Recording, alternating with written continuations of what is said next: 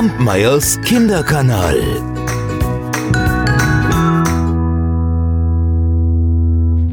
Es war einmal ein Bauer, der hieß Krebs.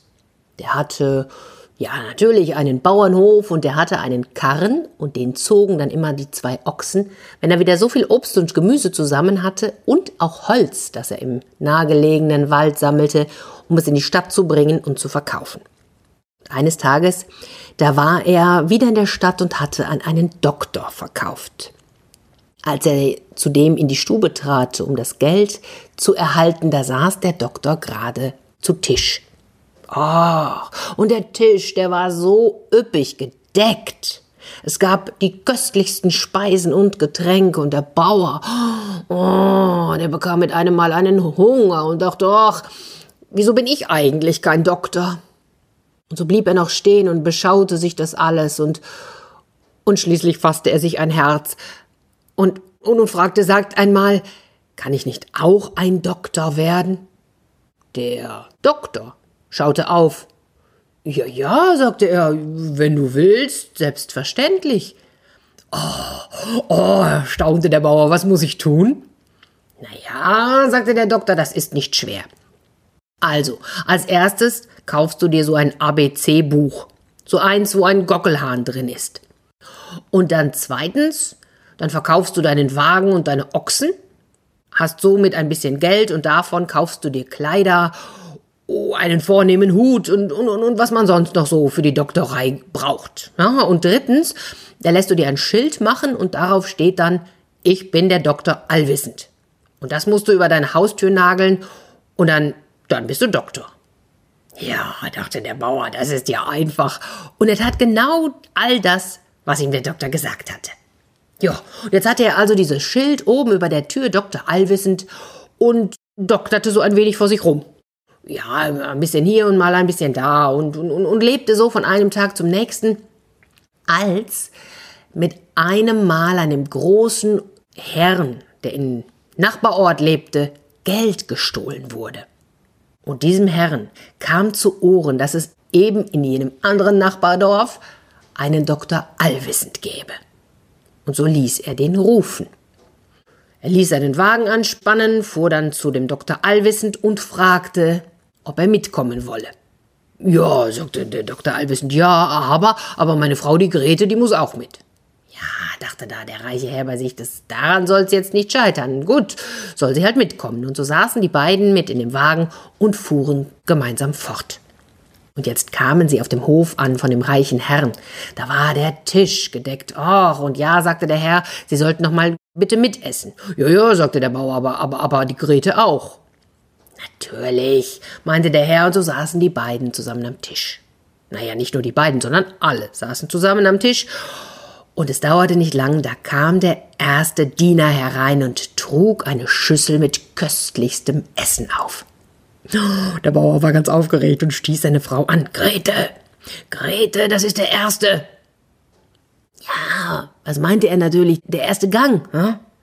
Aber der Diener, der bekam einen Schreck, einen riesengroßen Schreck, denn er dachte, der Bauer meinte, also der Doktor allwissend, das ist der erste Dieb. Und er hat sich so erschreckt, weil er nämlich wirklich der Dieb war. Ja, jetzt war ihm Angst und Bangen und draußen, draußen, da ging er zu den anderen Dienern, die nämlich ebenfalls die Diebe waren. Die hatten das alle gemeinsam gemacht und er sagte, oh, der Doktor weiß alles. Der, der wird uns überführen. Er hat gesagt, ich wäre der Erste. Jetzt traute sich der Zweite gar nicht mehr hinein. Aber er musste ja. Und so ging er mit der Platte, mit dem Essen hinein, mit dem zweiten Gang und, und da, da stieß der Bauer seine Frau wieder an. Grete, Grete, das ist der zweite. Oh, als der zweite Diener das hörte, da, da, da hätte er beinahe die Platte fallen lassen. Und dem dritten, dem ging's nicht besser. Wieder sagte der Bauer, Grete, das ist der dritte. Tja, und dann kam der vierte Diener. Und der musste eine Schüssel hereintragen, aber die war verdeckt. Und so schaute der Herr den Doktor allwissend an denn er wollte jetzt wissen, ob er wirklich äh, seine Kunst verstand und, und sagte, jetzt rate einmal, was in dieser Schüssel liegt. Tja, da sah der Bauer die Schüssel an Und er wusste nicht, was er sagen sollte und sagte laut, ach, ich armer Krebs. Und was soll ich euch sagen? Es waren tatsächlich Krebse in jener Schüssel.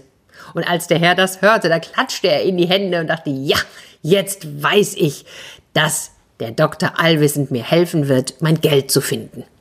Ja, die Diener, die hatten ja jetzt einen gewaltigen Schreck bekommen und die gaben dem Doktor allwissend ein Zeichen, so ein heimliches Zeichen, er möchte doch mal bitte mit herauskommen. Und als er sich vor die Tür geschlichen hatte, da sagten ihm die Viere, sie hätten das Geld gestohlen und, und sie würden sofort wieder hergeben und, und, und ihm selbst würden sie auch noch Geld bezahlen. Aber er möge sie bitte, bitte, bitte nicht verraten, denn sonst kostet es sie den Hals. Und so führten sie ihn zu dem Versteck, wo sie das Geld hingelegt hatten. Ja, da war der Dr. Allwissend ganz zufrieden, ging wieder hinein, setzte sich an den Tisch und sagte, so, Guter Herr, nun werde ich in meinem Buch nachschauen, wo das Geld versteckt ist. Es gab noch einen fünften Diener. Der wollte hören, ob der Doktor noch mehr wisse, und so kroch er in den Ofen und legte sein Ohr ans Ofenrohr. Naja, und jetzt saß der Doktor allwissend am Tisch und schlug in seinem ABC-Buch hin und her und suchte den Gockelhahn. Ah, und jetzt konnte er den nicht sofort finden, und da sprach er, das gibt's doch nicht, ich weiß doch, dass du da drin bist. Da glaubte der im Ofen, er wäre gemeint.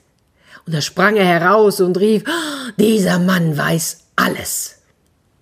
Und da zeigte der Doktor allwissend dem Herrn, wo das Geld lag, sagte aber nicht, wer es gestohlen hatte. Und so bekam er von dem Herrn und von den Dienern eine Menge Geld und war ein berühmter Mann.